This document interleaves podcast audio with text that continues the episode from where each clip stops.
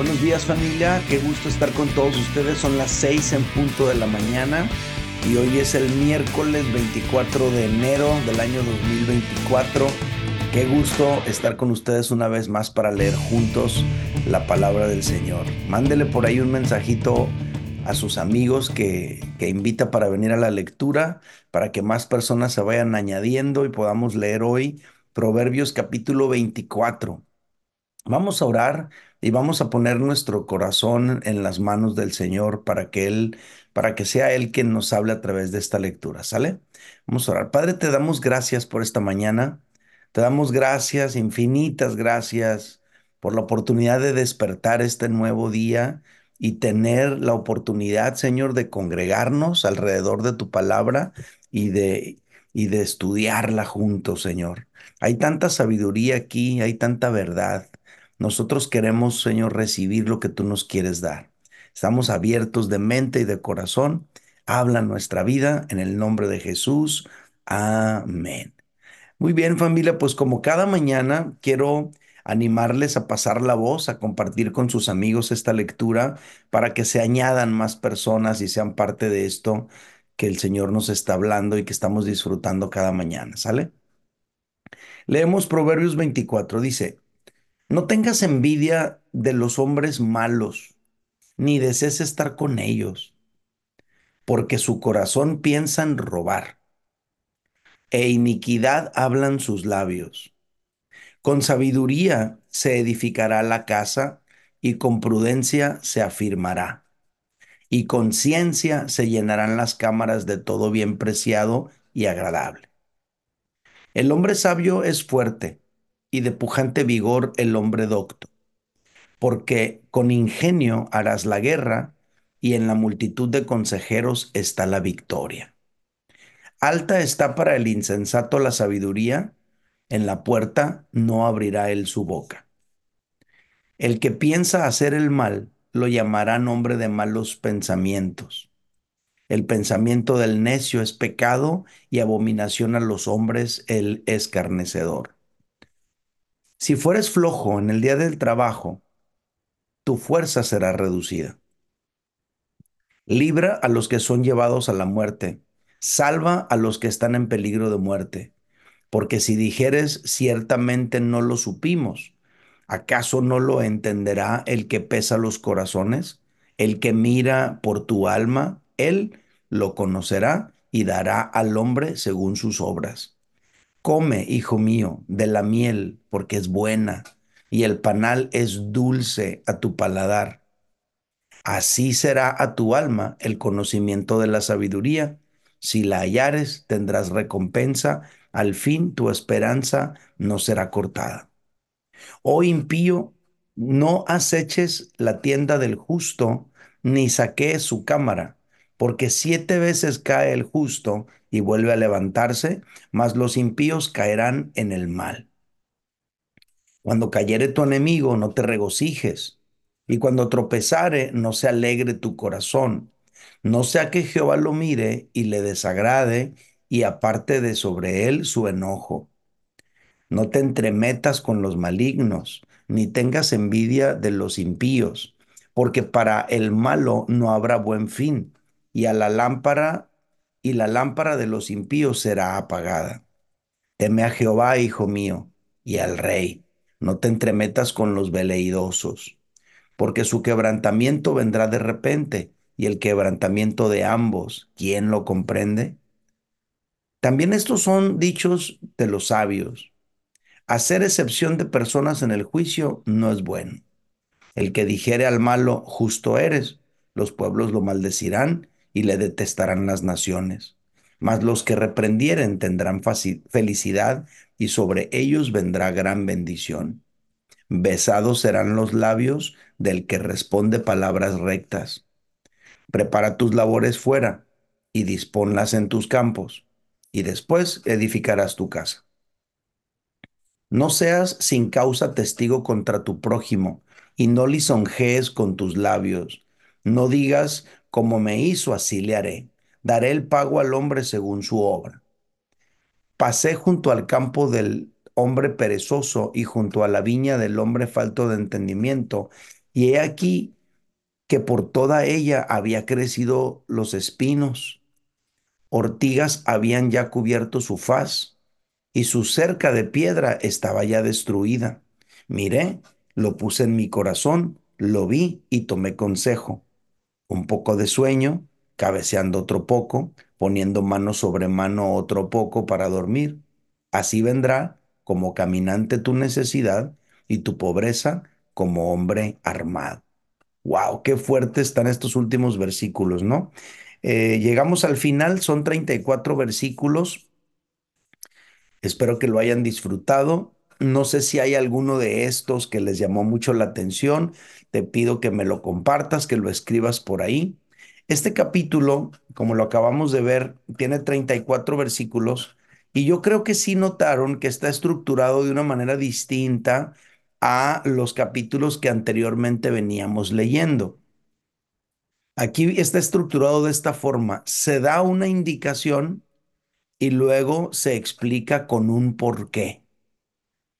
Por ejemplo, les voy a compartir yo mis tres versículos o mis tres temas, porque en realidad eh, los temas no son de un versículo, a veces está utilizando dos o tres versículos para hablar de un mismo tema. Pero les voy a leer los tres míos, ¿no? Voy a empezar con el primero. Está entre los versículos 1 y 2. Dice, no tengas envidia de los hombres malos ni desees estar con ellos. Esa es la indicación. Ahora la explicación. Porque su corazón piensa en robar e iniquidad hablan sus labios. Esta misma estructura literaria es la que se utiliza en el resto del capítulo en la mayoría de los temas que se abordan. Se los leo de nuevo. No tengas envidia de los hombres malos, ni desees estar con ellos, porque su corazón piensa en robar e iniquidad hablan sus labios. Yo le puse a estos versículos, a este tema, yo le puse modelos aspiracionales. La indicación aquí es, no tengas envidia de los malos, no desees estar con ellos, esa es la indicación. Y la explicación es, porque su corazón piensa en robar e iniquidad hablan sus labios. En otras palabras, esa gente tiene una conducta eh, y una manera de vivir que no va con nosotros, ¿no? Ahora, ¿cuál es el mensaje de estos dos versículos? El mensaje básicamente es, que no deberíamos desear la vida de los malos, no deberíamos anhelar su estilo de vida, no deberíamos anhelar lo que tienen, porque su estilo de vida y sus valores no es compatible con el de aquellos que queremos vivir con temor de Dios. Ahora, es bien común, ¿no? Que como, como los malos generalmente tienen eh, no sé, acceso rápido a riquezas, bienes, propiedades, lujos, placeres, etcétera. Y no nada más tienen el acceso, sino que lo presumen en redes sociales, en su manera de vivir, constantemente exponen vez tras vez su estilo de vida, sus lujos, etcétera. Entonces se pueden volver un modelo aspiracional para los indoctos, para los inmaduros, para los más jóvenes.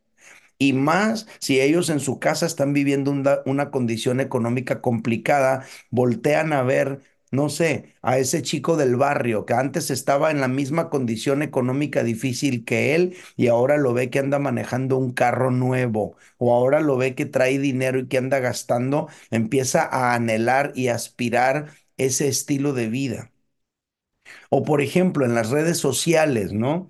Que de repente eh, se vuelven ricos y millonarios chicos o chicas que no tienen, que, que, no hacen nada más que estupideces en las redes sociales y se vuelven virales y ahora tienen millones de seguidores y también millones eh, en pesos por lo que han ganado o en dólares, entonces se vuelven un modelo aspiracional para los jóvenes. Entonces, este consejo es muy importante para ellos en este tiempo, en este tiempo en el que se enaltece la vida mala, en este tiempo en el que se presenta como heroica eh, y envidiable y como divertida la vida mala, cuando tú y yo sabemos que no lo es, no es divertida, no es envidiable, no es heroica, Su final es camino de muerte, como dice aquí mismo la Biblia. Entonces, hoy en día, en redes sociales, etcétera, artistas, por ejemplo, sin talento, que promueven una vida de excesos, de desorden, son elevados, ¿no? Por el mismo sistema para que los jovencitos anhelen esa vida. Ahora los chicos anhelan ser youtubers, anhelan ser tiktokers, anhelan ser ese tipo de cosas o ese tipo de, de, de, de manera de vivir porque hay forma de ganar dinero fácil. La música promueve un estilo de vida contrario también a los principios de Dios y su palabra y nuestros hijos lo están escuchando todo el tiempo. No te estoy diciendo que les prohíbas escuchar la música, pero lo que sí te estoy preguntando es, ¿Qué es lo que va a contrarrestar toda esa influencia que ellos están escuchando? ¿Qué va a contrarrestar todo eso? ¿De dónde va a venir la otra cara de la moneda que venga a contrarrestar todo eso que está ocurriendo? Ahora, este libro de Proverbios tiene tres mil años escrito y esto mismo que estamos hablando aquí es lo mismo que estaba ocurriendo allá. No tengas envidia de los hombres malos ni desees estar con ellos. ¿Qué está pasando? Pues está pasando que la juventud volteaba a ver a los hombres malos y podían considerar atractiva ese estilo de vida. Pero ahí están los padres, ahí están los padres para hablar con sus hijos. Ahí están los padres para darles consejos. Ahí están los padres para neutralizar toda la influencia del mal sobre la vida, sobre la mente, sobre el corazón de sus hijos. Nuestro consejo es lo que le va a dar a, nuestros hijos eh, las herramientas para poder, para poder contrastar ese, ese modelo falso de vida que te presenta el mundo, las redes sociales y el pecado. Necesitan nuestros hijos herramientas para poder evaluar eso. Entonces, nuestro consejo les va a dar esas herramientas y ellos van a tener la capacidad de neutralizar y poner un balance en su mente, en su corazón ¿no? Y ellos van a poder decir, no, eh, hijo, pero mira, piensa cuánto tiempo en realidad van a vivir, cuál es el fin de ellos, cómo terminan sus pasos, mira este, mira aquel, mira cómo terminó el otro. Entonces, de esa manera ellos van a poder ir teniendo elementos de juicio para poder contrarrestar, neutralizar y tener un balance en su mente y en su corazón eh, para poder tomar decisiones.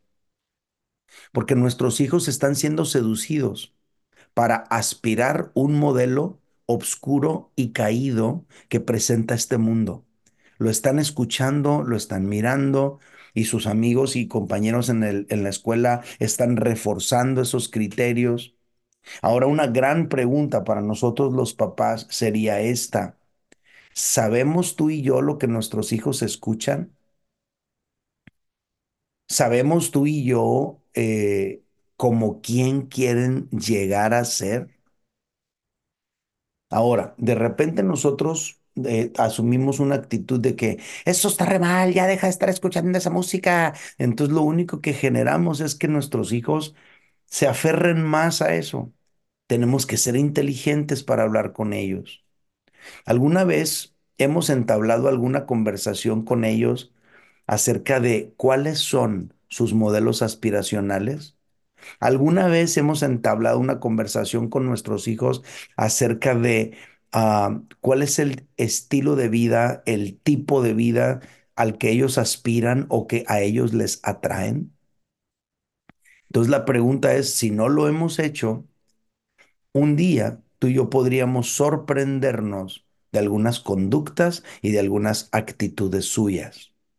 Aquí el proverbio nos presenta a un papá hablando con su hijo y diciéndole, no tengas envidia de los hombres malos, ni desees estar con ellos, porque su corazón piensa en robar e iniquidad hablan sus labios.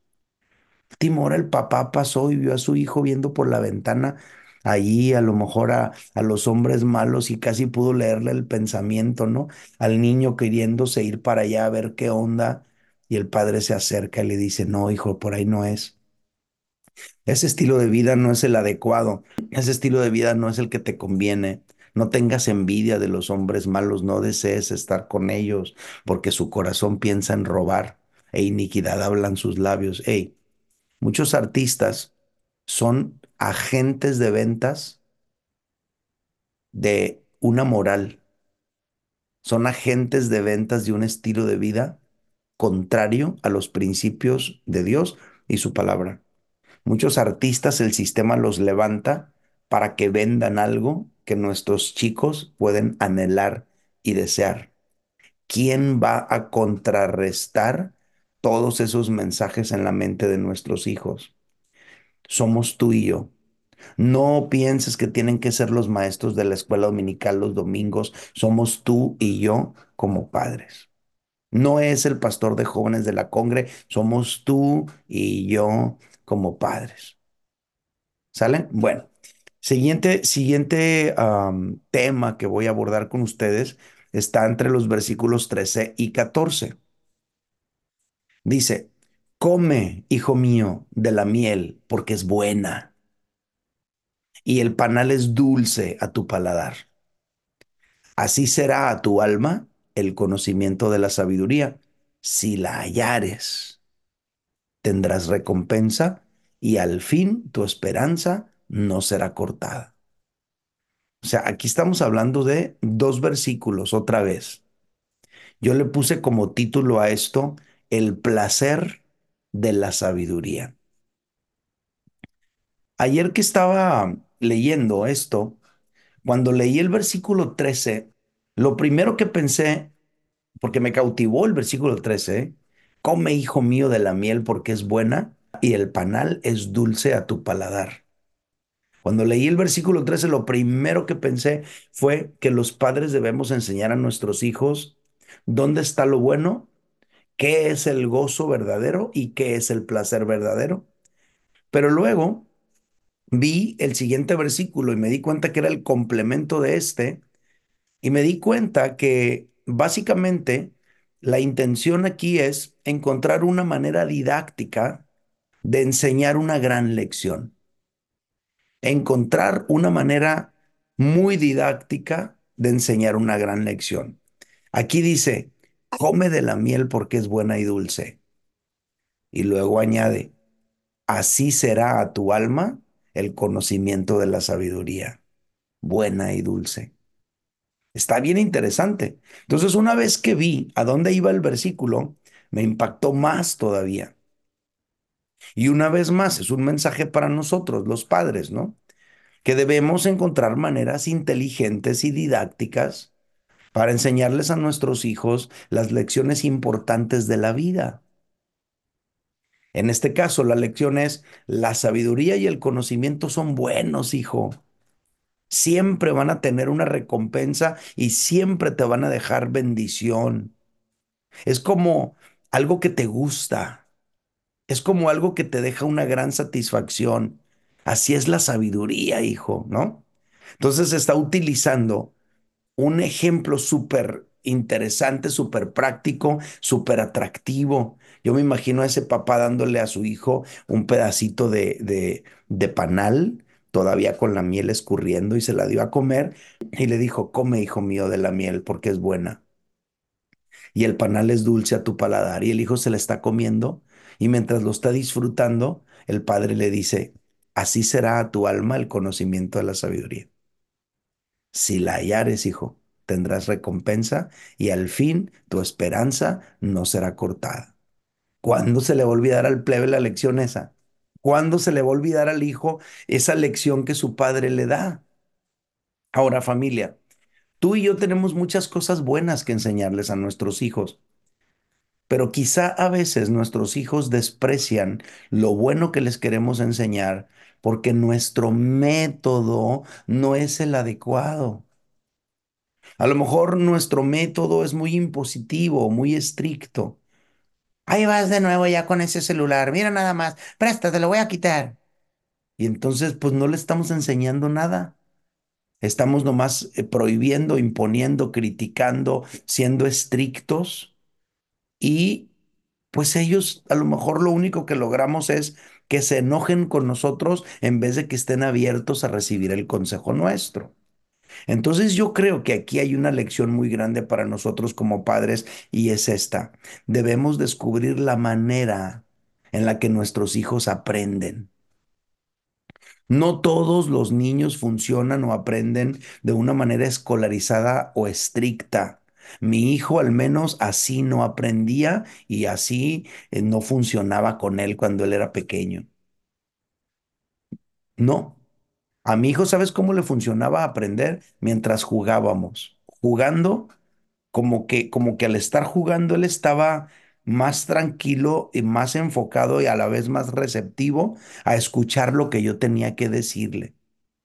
Pero cuando yo quería así como ponerme en modo maestro, en modo ah, darle instrucciones, como que ahí no me, no, no me seguía la onda muy bien. Pero cuando estábamos jugando o cuando estábamos dibujando, los dos tirados de panza ahí, eh, con un cuaderno, él con el suyo yo con el mío y dibujando, ahí estaba siempre abierto a escuchar lo que yo tenía que decirle. Entonces, ¿cuál es la gran lección? Debemos descubrir la manera en la que aprenden nuestros hijos. ¿Qué le gusta a tu hijo hacer? A lo mejor si tú te envuelves haciendo con él eso que le gusta hacer, va a estar más abierto a escuchar tus, tus consejos, tus razones, tus verdades. Ahora, los que ya tienen hijos adolescentes, a lo mejor a tu hijo adolescente le encanta ir al Starbucks o le encanta ir a, la- a las nieves. Llévalo y siéntate con él y disfruten una, una nieve y aborden temas importantes. O si tú no abordas temas importantes al estar allí participando con él en lo que a él le gusta o a ella le gusta, él se va a abrir, a lo mejor va a tocar ciertos temas o todo se va a prestar para que tú le hagas algunas preguntas. Y entonces en ese ambiente nada hostil ni confrontativo vas a poder abordar esos temas difíciles con él. A mí me funcionaba enseñarle a mi hijo mientras jugábamos, mientras dibujábamos, en vez de echarle el grito nada más o darle órdenes. Generalmente no me funcionaba lo de las órdenes, me funcionaba más esto. Entonces, qué gran lección. Come, hijo mío, de la miel porque es buena. ¿Te imaginas al papá dándole un pedacito de miel, perdón, de panal, todavía con miel escurriendo y decirle, el panal es dulce a tu paladar? ¿A poco no, hijo? ¿Está bueno o no? Ay, sí, papá. Así será a tu alma el conocimiento de la sabiduría. Una manera súper didáctica de enseñar una gran verdad al corazón de su hijo. Familia, que Dios nos dé la sensibilidad para descubrir la mejor forma de enseñarle a nuestros hijos y así ellos puedan aprender. Es más, voy a orar eso por ustedes hoy. Padre Santo, te pido por cada papá que está aquí congregado, leyendo la escritura, aprendiendo junto conmigo. Yo te pido en el nombre de Jesús que cada padre aquí pueda tener la sensibilidad para descubrir cuál es la mejor forma de enseñarle a sus hijos, cuál es la mejor forma de conectar con ellos para poder verter sobre sus hijos esas verdades importantes que le van a dar rumbo a la vida de sus hijos. Dales esa sensibilidad, dales esa sabiduría, dales esa capacidad. Te lo suplico en el nombre de Jesús. Amén. Muy bien, vámonos al tercer y último tema. Están, eh, estos son más de dos versículos. Esto está, son cuatro, son desde el versículo 30 hasta el 34.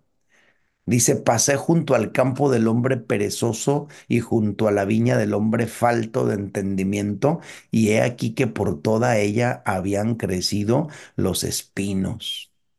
Ortigas habían ya cubierto su faz, y su cerca de piedra estaba ya destruida. Y luego fíjate, aquí está el principio de aprender en cabeza ajena. Miré y lo puse en mi corazón. Lo vi y tomé consejo. Uf, qué importante, ¿verdad? Es aprender observando y no aprender sufriendo o llorando. Y luego llega a su conclusión. Un poco de sueño, cabeceando otro poco, poniendo mano sobre mano otro poco para dormir. Y luego dice, así vendrá como caminante tu necesidad y tu pobreza como hombre armado. ¡Wow! ¡Qué contundente está! Yo le puse como título a estos versículos descuido y pobreza. Aquí dice que se puede percibir la pereza de una persona, en este caso de un hombre, al pasar por su casa. En otras palabras, el, el descuido exterior pone en evidencia la esencia de su carácter. Lo visible pone en evidencia lo invisible, ¿no? O mejor dicho, lo invisible se hace visible a través de la manera en la que viven, que se conducen. El descuido exterior pone en evidencia la, la esencia de su carácter. Fíjate, por ejemplo, la casa, el jardín, la cerca. Aquí es lo que menciona. Y el día de hoy tú pudiéramos agregar el carro, etcétera. Solamente ponen de manifiesto el carácter de las personas. Aquí dice que con solo observar esos aspectos tú y yo podemos aprender y sacar lecciones para nuestra propia vida. Por eso dice, miré y lo puse en mi corazón. Lo vi y tomé consejo. O sea, él está aprendiendo de la experiencia de los demás. Y luego agrega su conclusión final. Ah, un poco de sueño, cabeceando otro poco, poniendo mano sobre mano para, eh, para dormir. Así vendrá como caminante tu necesidad y tu pobreza como hombre armado. Estos versículos finales nos dejan ver que la pobreza y la necesidad se harán evidentes en la vida de una persona descuidada y perezosa. Es triste. Así vendrán como caminante tu necesidad y tu pobreza como hombre armado. De que van a llegar, van a llegar. Con esas actitudes, esto va a suceder sí o sí. Ahora, la pobreza y la necesidad a veces, quiero aclarar a veces son solo la evidencia externa de un carácter perezoso y descuidado. Aclaro, a veces, ¿no? Porque alguien pudiera decir, no, pero hay gente pobre que es muy trabajadora. Sí, sí, eso sí es cierto. Eso sí es cierto. Yo lo que aprendo aquí es que ir descuidando algunas áreas de nuestra vida van afectando otras. Eso es lo que aprendo. Pero también aprendo lo contrario. De la misma manera, ir tomando responsabilidad en algunas áreas, una a la vez, le va a ir dando orden a otras. Yo lo he visto en mi propia vida. O sea, de repente tomo una decisión que me genera, que me genera orden en algún área de mi vida y eso me lleva a ordenar otras áreas. Una cosa lleva a la otra. Así como hay una cadena de situaciones que te, que te arrastran hasta caer en la necesidad y la pobreza, así también hay una cadena de situaciones que te pueden ir levantando de la situación en la que estás hasta vivir de una manera total y completamente diferente. Uno tiene que ir cambiando un hábito a la vez. Uno tiene que ir transformando un aspecto y luego otro hasta que nuestra vida tome otro sentido diferente. Bueno, esta es la lectura de hoy familia. Son los 34 versículos y son los tres aspectos que yo abordé. Conclusión. Nuestro modelo aspiracional debe ser Jesucristo. Nuestro modelo aspiracional, que es con el tema que empezamos, debe ser Jesucristo. Como quien deberíamos anhelar ser tú y yo, como Jesucristo. Ser como Él, vivir como Él, actuar como Él, tratar a los demás como Él lo hacía, ser disciplinado como Él era. Él era disciplinado para, para, para la oración, él, era disciplinado en su, en su conducta, ¿no? Ese amar al Padre Celestial, también yo lo quiero como Él. Decía, mi Padre nunca me ha dejado, porque yo hago lo que a Él le agrada. Así quiero ser yo. Familia, que así como Jesús enseñó con eficacia, también nosotros podamos hacer lo mismo con nuestros hijos, como Él. Así como Jesús era diligente y decía, mi Padre hasta ahora trabaja y yo trabajo también, así también nosotros seamos diligentes, no negligentes dejando todo para después. Que Jesús sea tu modelo aspiracional, que tu deseo y el mío sea ser como Jesús, más como Jesús, hablar como Jesús, actuar como Jesús, tratar a los demás como Jesús, perdonar como Jesús, ser como Él, es la conclusión que yo puedo sacar de la lectura el día de hoy. ¿Sale? Vamos a orar. Señor, yo quiero que tú seas siempre mi modelo aspiracional. Yo quiero, Señor, aspirar a ser como tú. No quiero, Señor, que el descuido en algunas áreas de mi vida traigan luego consecuencias que yo pudiera lamentar. Yo más bien quiero ser diligente. Yo más bien quiero ser dedicado, disciplinado, sabio, entregado. Y a lo mejor me puede tomar tiempo llegar a los objetivos que me voy trazando de acuerdo a tu voluntad pero no llevo prisa ni estoy jugando carreras. Voy al paso que tú me llevas, Dios. Como tú yo quiero ser. También quiero aprender a enseñar y quiero aprender a transmitir tu palabra como tú lo hacías. Que personas quieran aprender de lo que yo puedo compartir, así como personas se acercaban a ti para escuchar tu mensaje. Padre, y antes de terminar este tiempo, Señor, bendigo a mis hermanos aquí reunidos. Te pido de favor, Señor, que los bendigas, que donde quiera que vayan, Señor, sean lleven tu compañía, sean acompañados por ti, que donde quiera que estén, Señor, ellos sepan, sientan, experimenten siempre tu maravillosa gracia haciéndose real en sus vidas.